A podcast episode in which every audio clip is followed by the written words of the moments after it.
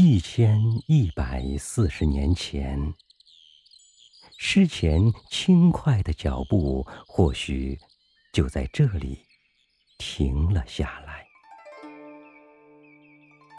那时，苍翠蓊郁的青措山上，所有的树木正翘首以待。青措山寺快到了，是啊，快到了。但诗前知道，他已经晚来了一百多年。我来得更晚。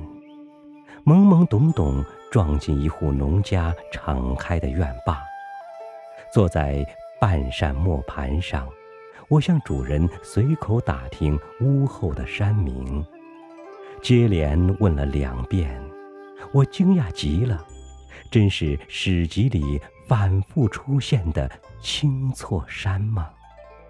随即我看见了年轻的青林诗前禅师。他刚刚停下脚步，仰望山顶，清瘦的身子微微向后倾斜，一袭褪色的僧服显得空空荡荡。从宜丰到兴元府，要走多少天？诗前不知道，但他头顶的月亮知道。从洞山到青错山，要翻过多少山，走多少路，诗前不记得，但他脚下的麻鞋记得。终于，诗前禅师上山了。他沿着穿过树林的小路进入青错山，向上，直到云端。他在山上隐居了十年，这十年，诗前禅师和山上的树生活在一起。话肯定说的很少，偶尔几句也是说给树听的，我们不会懂。诗前合着的手里空无一物，因为这个，我相信他的两手之间。装得下高高的青错山，装得下青错山峰顶的云朵，以及过去和将来重重叠叠的岁月。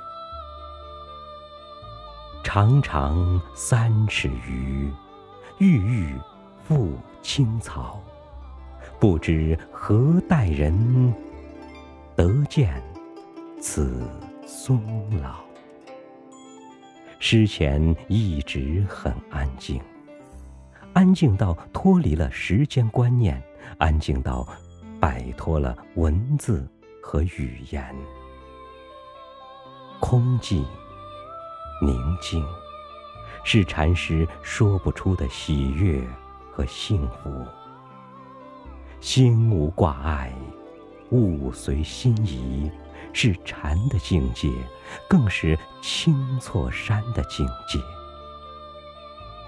此刻，在我的仰望中，青错山山影朦胧，流水有声。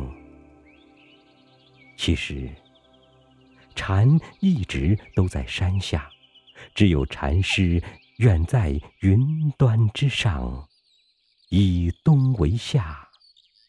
以夏为冬。